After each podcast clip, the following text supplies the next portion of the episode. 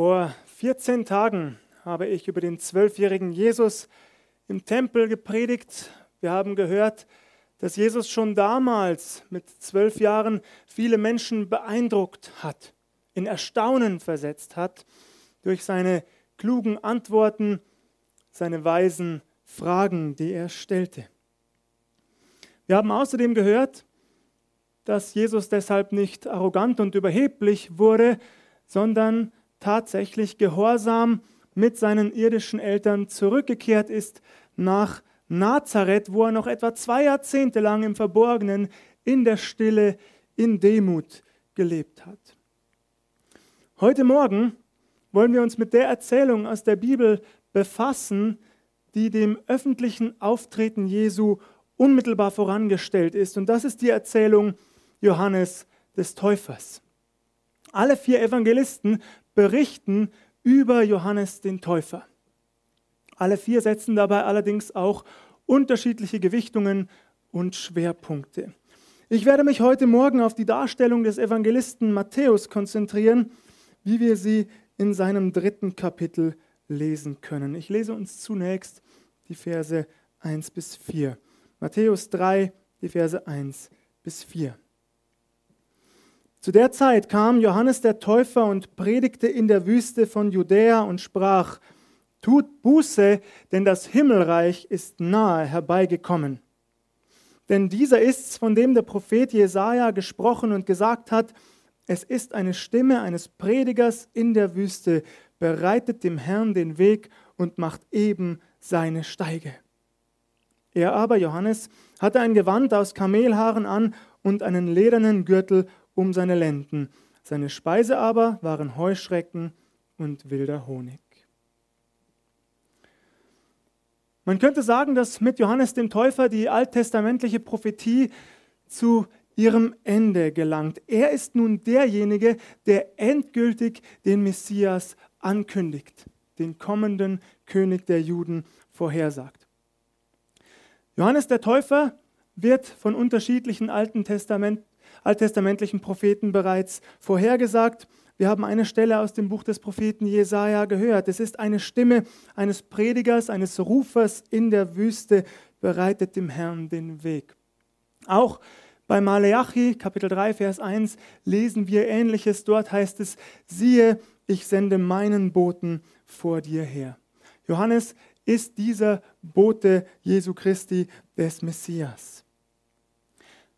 Er ist zugleich ein bescheidener Mensch. Ein Gewand aus Kamelhaaren trägt er, einen ledernen Gürtel um seine Lenden. Seine Speise ist das, was er in der Wüste finden konnte, wilder Honig und Heuschrecken. Auch was seine Kleidung betrifft, steht er übrigens in der Tradition der alttestamentlichen Propheten. Wenn ihr einmal in 2. Könige 1, Vers 8 hineinseht, dann werdet ihr entdecken, dass Elia ganz ähnlich gekleidet war wie Johannes der Täufer. Auch er trug ein Gewand aus Fell mit einem ledernen Gürtel um seine Lenden. Sehr, sehr spannend. Auch der Ort, den Johannes der Täufer für seine Verkündigung wählt, ist beachtenswert. Johannes der Täufer, er geht nicht mitten hinein in die Hauptstadt Israels, er geht nicht nach Jerusalem, er stellt sich nicht in den Tempelbezirk, wo festliche Gottesdienste gefeiert oder zahlreiche Opfer dargebracht wurden. Nein, Johannes der Täufer geht in die Wüste. Die Wüste war für einen Juden in mehrfacher Hinsicht bedeutsam.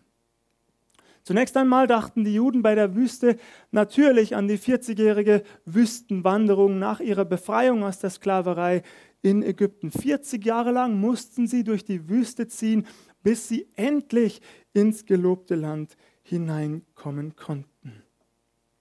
Allerdings wurden sie in der Wüste auch immer wieder bewahrt, auf wundersame Art und Weise von Gott gerettet. Die Wüste ist in jüdischer Vorstellung aber auch der Ort, wo der Messias erscheinen sollte.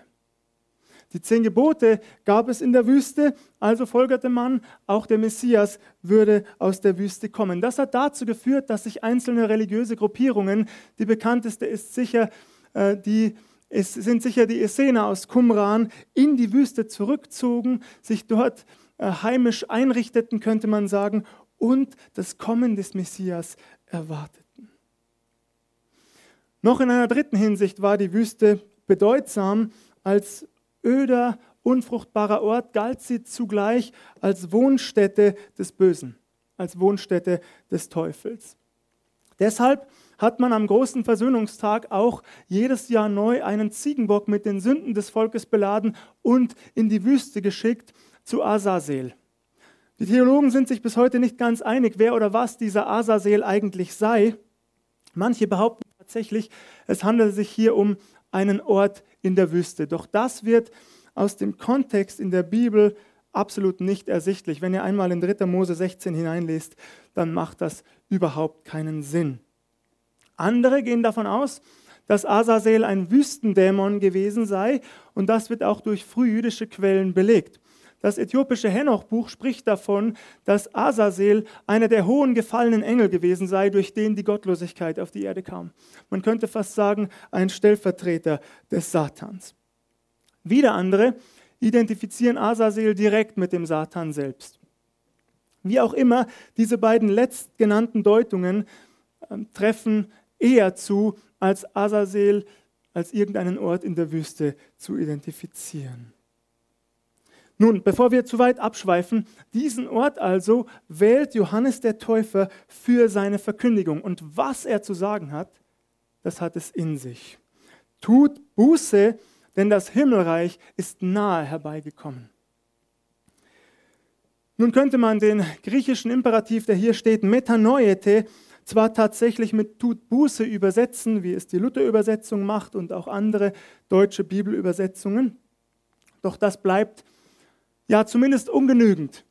Denn hier ist viel mehr gemeint als eine, ich sage es bewusst salopp, simple Bußhandlung. Wir büßen für etwas, wir leisten eine Art Schadenersatz und damit ist alles wieder gut und bereinigt. Das ist hier nicht gemeint. Es geht sehr viel tiefer und deswegen ist die zweite Übersetzungsmöglichkeit an dieser Stelle eigentlich vorzuziehen und die lautet im Griechischen, bekehrt euch, kehrt um.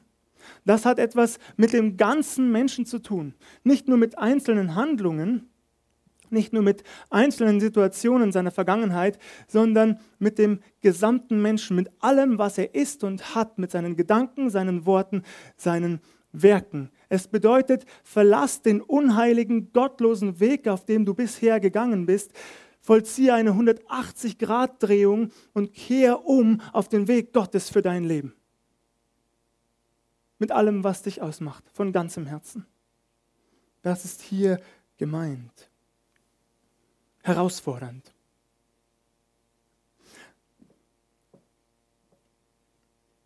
Vielleicht ganz kurz zu dem Begriff Bekehrung, der im Judentum übrigens bekannt war, bekannt ist. Also Johannes predigt hier nichts, was die Menschen nicht verstehen konnten. Nein, sie konnten das durchaus verstehen. Kehrt um, bekehrt euch. Ganz kurz zu diesem Begriff. Ich weiß nicht, ob ihr euch schon mal die Frage gestellt habt, sind wir bei unserer Bekehrung eigentlich aktiv oder passiv? Was geschieht hier eigentlich? Ich möchte das mit einem Bild beantworten, das ich selbst gelesen habe und das ich sehr einprägsam fand. Ein Ertrinkender, dem ein Rettungsring zugeworfen wird, der muss zwar insofern aktiv werden, als er diesen Rettungsring ergreifen muss. Aber dass ihm dieser Rettungsring zugeworfen wird, dafür kann er erst einmal nichts tun. Gut zugegeben, er kann natürlich lautstark um Hilfe rufen, aber er bleibt, salopp gesagt, trotzdem auf Gedeih und Verderb demjenigen ausgeliefert, der diesen Rettungsring besitzt. Das bedeutet, Rettung ist im Grunde Geschenk. Wir Unsere Bekehrung ist ein Geschenk Gottes an uns. Gott selbst hat den Rettungsring Jesus Christus zugeworfen. Er hat ihn uns zugeworfen. Er schenkt uns diese Möglichkeit. Er selbst überwindet die Kluft, die Brücke, die zwischen uns und ihm entstanden ist beim Sündenfall im Garten Eden. Das bedeutet aber, der Umkehrschluss trifft ebenfalls zu, Verlorenheit ist selbst verschuldet. Immer um es wieder in diesem Bild auszudrücken, ein Mensch, der den ihm zugeworfenen Rettungsring nicht ergreift, ist selbst daran schuld, wenn er untergeht und ertrinkt. Eine herausfordernde Predigt von Johannes schon bis hierher. Es kommt noch, noch stärker, intensiver. Wie kommt das denn an? Hören wir auf die Verse 5 und 6. Da ging zu ihm hinaus Jerusalem und ganz Judäa und das ganze Land am Jordan und ließen sich taufen von ihm im Jordan und bekannten ihre Sünden. Das ist doch einigermaßen überraschend, finde ich. Es ist nicht nur eine Art Eintagsfliege, nicht nur vereinzelt gehen ein paar Personen zu Johannes hinaus, weil sie sehen wollen, was dort geschieht. Nein, es heißt, es ging zu ihm hinaus Jerusalem und ganz Judäa und das ganze Land und sie bekannten ihre Sünden und ließen sich taufen. Eine Massenbewegung entsteht hier. Eine Bekehrungswelle schwappt über Israel hinweg, könnte man sagen.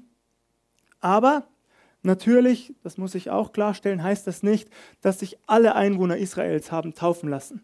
Das ist damit nicht ausgedrückt. Es wird nur ausgedrückt, dass es eine sehr, sehr große Menge war. Wir werden darauf in der kommenden Woche noch einmal zu sprechen kommen, wenn wir über die Taufe Jesu sprechen, über die Bedeutung der Taufe Jesu. Da werden wir das noch einmal aufgreifen. Die Verse 7 bis 12. Als er nun viele Pharisäer und Sadduzäer sah zu seiner Taufe kommen, sprach er zu ihnen, ihr Otterngezücht, wer hat euch gewiss gemacht, dass ihr dem künftigen Zorn entrinnen werdet? Seht zu, bringt rechtschaffene Frucht der Buße. Denkt nur nicht, dass ihr bei euch sagen könntet, wir haben Abraham zum Vater. Denn ich sage euch, Gott vermag dem Abraham aus diesen Steinen Kinder zu erwecken. Es ist schon die Axt den Bäumen an die Wurzel gelegt. Darum, jeder Baum, der nicht gute Frucht bringt, wird abgehauen und ins Feuer geworfen. Ich taufe euch mit Wasser zur Buße, der aber nach mir kommt, ist stärker als ich, und ich bin nicht wert, ihm die Schuhe zu tragen. Der wird euch mit dem Heiligen Geist und mit Feuer taufen.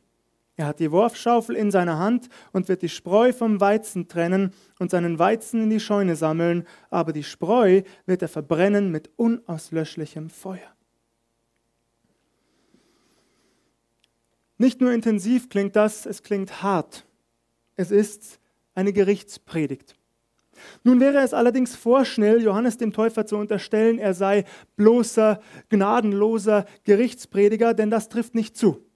Eingangs habe ich gesagt, dass die Evangelisten jeweils andere Schwerpunkte setzen. Wenn wir in die anderen Evangelien hineinsehen, erkennen wir beispielsweise im Evangelium des Lukas, dass Johannes durchaus die Massen evangelisierte. Tatsächlich, das steht in Lukas 3, Vers 18, im Deutschen oft wiedergegeben mit Predigen. Im Griechischen bedeutet das, er verkündigte die gute Nachricht, die frohe Botschaft. Er lädt Menschen ein zu Gott. Das ist damit gemeint. Im Johannesevangelium ist es ganz ähnlich. Johannes weist von sich weg hin auf Jesus Christus und er bezeichnet ihn als das Lamm Gottes, das die Sünden der Welt hinfortträgt. Auch hier wird diese liebevolle Tat, die Jesus vollbringen wird aus Liebe und Gehorsam, betont. Es wäre, wie gesagt, vorschnell, Johannes als bloßen Gerichtsprediger abzustempeln. Das war er garantiert nicht, auch wenn er, zumindest bei Matthäus, diese harten Worte wählt. Wir wollen uns heute Morgen darauf konzentrieren. Er spricht zwei Gruppen ganz besonders an. Viele Pharisäer und Sadduzäer waren zu seiner Taufe gekommen, die Gelehrten des Volkes. Sie wollten sich ein Bild machen. Wir erfahren nicht, ob sich manche vielleicht sogar auch haben taufen lassen. Das wäre Spekulation, aber sie wollten jedenfalls sehen, was hier vor sich geht. Ob ihnen eventuell diese neue Bewegung gefährlich werden könnte. Johannes wendet sich an diese beiden Gruppen. Pharisäer und Sadduzäer waren unterschiedlich wie Tag und Nacht. Ja, sie hatten auch die eine oder andere Gemeinsamkeit, eine werden wir gleich noch hören, aber grundsätzlich waren sie sehr verschieden. Die Pharisäer waren eher die konservativen Theologen der damaligen Zeit, sehr penibel darauf bedacht, alle Gebote und Verbote Gottes ganz genau einzuhalten. Manches verschärften sie sogar legten es noch strenger aus als im göttlichen Gebot gefordert und waren dabei teils sehr scheinheilig.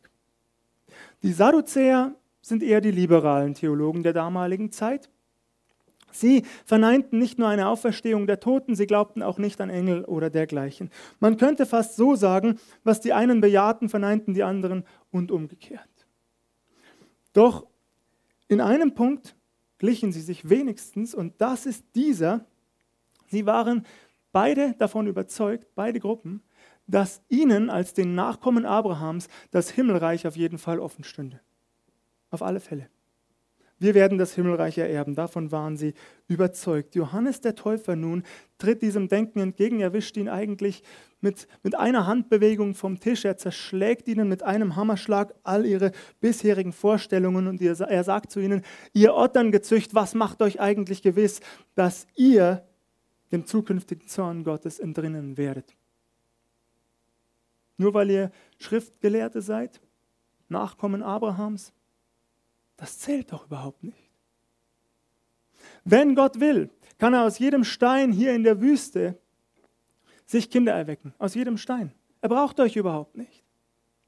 Ja, ein hartes Wort, aber es ist tatsächlich so, auch wir dürfen uns das ruhig einmal vergegenwärtigen, ihr Lieben. Das heißt, Gott braucht uns eigentlich gar nicht. Es ist so. Aus jedem Stein kann er sich Kinder erwecken, wenn er das möchte. Worum geht es? Johannes sagt es hier noch einmal ganz klar, explizit diesen beiden Gruppen. Bringt auch ihr rechtschaffene Frucht der Buße. Beendet eure Scheinheiligkeit. Hört auf damit, euch in den Synagogen zu zeigen oder an den Ecken der Straßen ins Gebet vertieft. Beendet eure Scheinheiligkeit, wenn es um Almosen geht. Hört auf damit bringt rechtschaffene Motive der Buße, ändert eure Gesinnung, prüft eure Motivation im Lichte Gottes. Schon ist die Axt den Bäumen an die Wurzel gelegt. Vielleicht kennt ihr dieses wunderbare Lied, Wohl dem, der nicht wandelt im Rat der Gottlosen kennt ihr wahrscheinlich, die allermeisten hier. Der ist wie ein Baum, heißt es da, gepflanzt an Wasserbächen, der seine Frucht bringt zu seiner Zeit und seine Blätter verwelken nicht. Ich kann mich erinnern, ich habe das mit meinem Zwillingsbruder auf dem Schoß meines Papas immer gesungen, als wir noch kleine Kinder waren. Das wäre sehr, sehr schön. Wir haben lautstark gesungen. Heute würde ich mich das vielleicht nicht mehr so trauen. Aber damals als Kinder, das ist eine wunderschöne Erinnerung, steht natürlich so eins zu eins in der Bibel. Im Psalm 1 äh, könnt ihr dieses Lied nachlesen, sogar etwas ergänzt und erweitert. Und die Pharisäer und Sadduzäer, sie wussten vermutlich sofort, was Johannes hier anspricht, denn sie hielten sich für diese Bäume, gepflanzt an Wasserbächen, die ihre Frucht bringen würden zu ihrer Zeit. Aber Johannes sagt, nein, nein, ihr täuscht euch.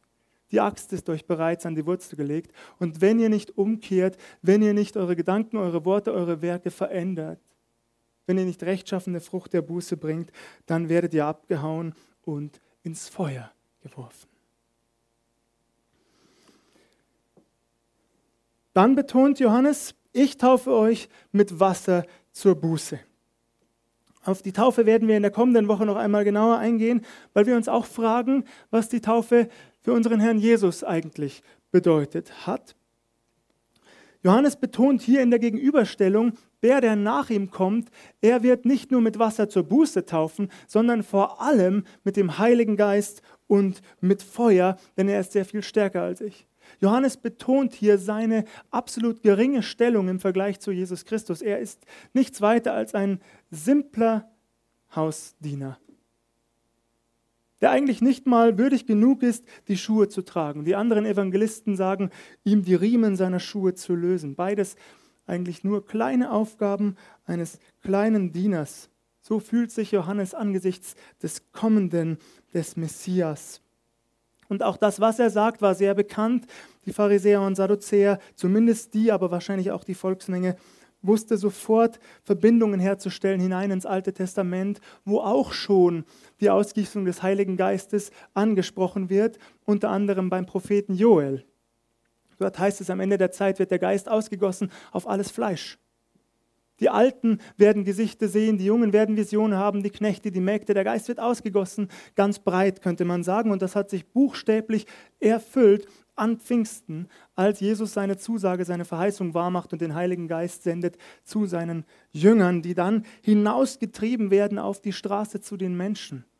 und, und jetzt kann man eine Verbindung herstellen zu dem Begriff und mit Feuer taufen, die leidenschaftlich für Jesus brannten. Das ist nur eine mögliche Auslegung, dass der Heilige Geist dieses innere Feuer in, in den Menschen entzündet, diese Leidenschaft für Jesus. Man kann das auch in Verbindung zu anderen Bibelstellen plausibel machen. In Offenbarung 2 beispielsweise heißt es von der Gemeinde zu Ephesus, dass die erste Liebe verlassen habe.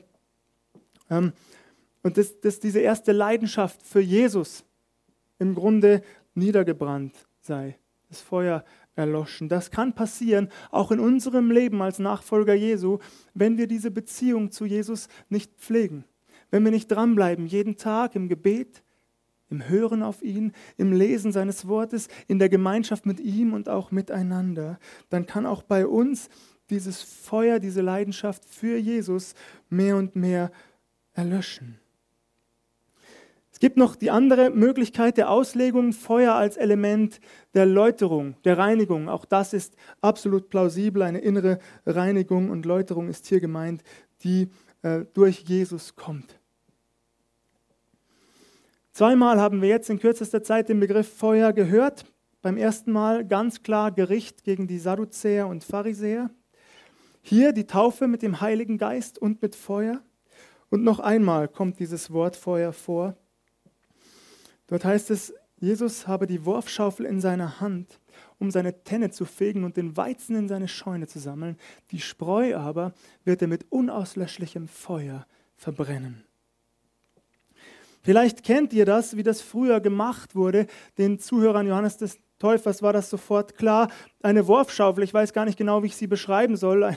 Eine Art ähm, Mess, Messbecher, könnte man sagen, mit einem Griff. Da wurde Weizen und Spreu, also es wurde aufgesammelt, hineingetan, in die Luft geworfen. Der Wind nahm die, die Spreu weg, weil die Spreu einfach leichter ist. Der Weizen fiel wieder zu Boden. So wurde die Spreu vom Weizen getrennt. Johannes verwendet hier ein Begriff, ein Bild aus dem Alltag seiner Zuhörer, das sie sofort verstehen konnten. Und auch hier ist wieder Gericht gemeint. Ähm, Jesus wird den Weizen in seine Scheune sammeln. Die, die umkehren, die sich bekehren. Und die, die das nicht tun, werden als Spreu ausgesondert und verbrannt. Ja, ihr Lieben, das klingt hart. Das klingt hart, aber es ist eine Warnung, die schon hier bei Johannes dem Täufer aus Liebe geschieht. Jesus wird das aufgreifen, er wird das noch vertiefen. Mit mancherlei Beispielen wird er über die möglichen Konsequenzen einer Ablehnung seiner Person predigen und sprechen. Ich habe in der vergangenen Woche öfter den Gedanken gehabt, wie ist es nur möglich? Und ich, ich sage das mit einer gewissen Traurigkeit, wie ist es nur möglich, dass Menschen, selbst Nachfolger Jesu Christi, angesichts solcher Bibelstellen trotzdem eine Allversöhnung predigen. Ich kann das nicht begreifen. Ihr Lieben, die Stellen im Neuen Testament sind sehr eindeutig. Hier bei Johannes schon, bei Jesus nochmal sehr viel klarer. Diese Warnung aus Liebe, was mit Menschen geschieht, die eben nicht umkehren. Und ich kann nicht begreifen, wie Menschen ernsthaft glauben können, dass am Ende alle gerettet werden. Ganz egal, was sie getan haben, ganz egal, woran sie geglaubt haben, ob sie Christen waren, Hindus, Buddhisten, Muslime, völlig egal. Am Ende wird Gott sie alle retten, weil Gott ja die Liebe sei. So wird argumentiert. Ihr Lieben, und ich sehe hier eine große Gefahr. Eine große Gefahr. So sehr ich dafür bin, die Liebe Gottes zu betonen, weil Gott die Liebe ist, weil er uns liebt, weil er dich und mich liebt, weil er die Menschen in Wald Kreiburg liebt und in der Region Mühldorf. So sehr ich dafür bin, das zu betonen und den Menschen die Liebe Gottes nahe zu bringen, bin ich doch gleichzeitig entschieden dagegen, die Konsequenzen zu verschweigen. Ihr Lieben, keiner von uns weiß, wie lange wir leben. Keiner von uns weiß, wie lange wir die Möglichkeit haben, unseren Familienangehörigen, unseren Freunden, Nachbarn, Bekannten, wem auch immer, die gute Nachricht zu verkündigen. Und die Menschen müssen doch wissen, dass es am Ende zwei Wege gibt. Ihr Lieben, ich sage es mal etwas provokant. Ich glaube, dass eine Konzentration auf die Liebe Gottes in der Verkündigung lieblos ist. Was meine ich damit? Damit meine ich, dass wir Menschen, obwohl wir wissen, was, was ihnen blüht, salopp gesagt, weismachen, dass Gott die Liebe sei und am Ende wäre alles gut. Das stimmt einfach nicht. Das ist einfach nicht die Wahrheit.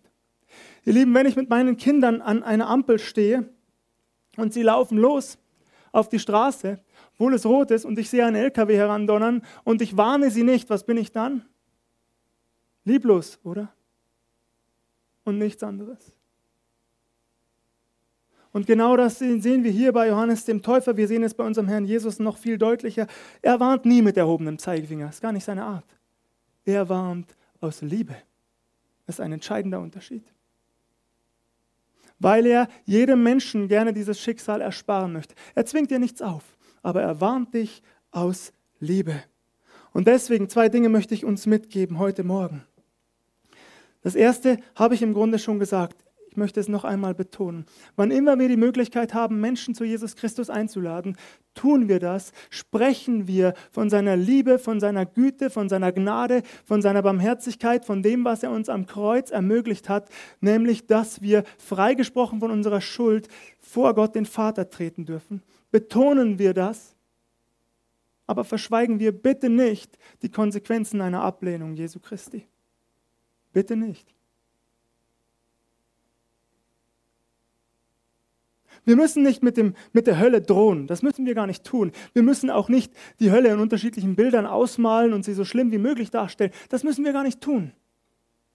Aber sagen, dass am Ende zwei Wege offen stehen. Einer führt dich zu Gott, dann bist du Weizen in der Scheune Jesu und einer führt dich von ihm weg. Dann bist du Spreu, die mit dem Winde verweht und am Ende verbrannt wird. Und das Zweite ist, ganz persönlich für jeden von uns, für dich und mich heute Morgen, wo müssen wir umkehren? Wo musst du umkehren? Welchen Bereich deines Lebens hast du bisher unheilig oder vielleicht sogar gottlos gelebt? Wo hast du selbstbestimmt gelebt? Vielleicht sogar arrogant und rechthaberisch gegen Gott. Welcher Bereich ist es, den du heute Morgen dem Herrn hinlegen musst, wo du heute Morgen Buße tun musst, wo du heute Morgen in Gedanken und vielleicht in Worten oder Werken radikal umkehren musst. Ist das Geld? Sind es die Finanzen? Ist es der Bereich des Geschlechtlichen, Sexuellen? Ist es der Bereich von Macht und Einfluss? Was ist es? Du darfst umkehren, wir dürfen umkehren, ich darf umkehren. Das ist Gottes Angebot an jeden, jeden Menschen, ausnahmslos. Und warum? Ich betone das gerne nochmal, weil er uns Menschen liebt. Und das möchte ich uns auch mitgeben, dass wir das nicht vergessen. Die Liebe Gottes für dich und mich, dass wir das wissen dürfen, dass wir diese Gewissheit auch durch den Heiligen Geist in jeden Tag der Woche mitnehmen aber dass wir eben auch im Gegenüber, im Gespräch mit einem Gegenüber wissen, das ist einfach nicht alles. Der Herr segne uns bei dem, was wir tun in unserem Leben, bei dem, was wir auch für ihn tun. Und er möge uns nahe sein und durch seinen Heiligen Geist auch uns immer mehr diese radikale Gesinnungsänderung schenken, die sich auswirkt auf unseren Alltag. Gelobt sei er dafür. Amen.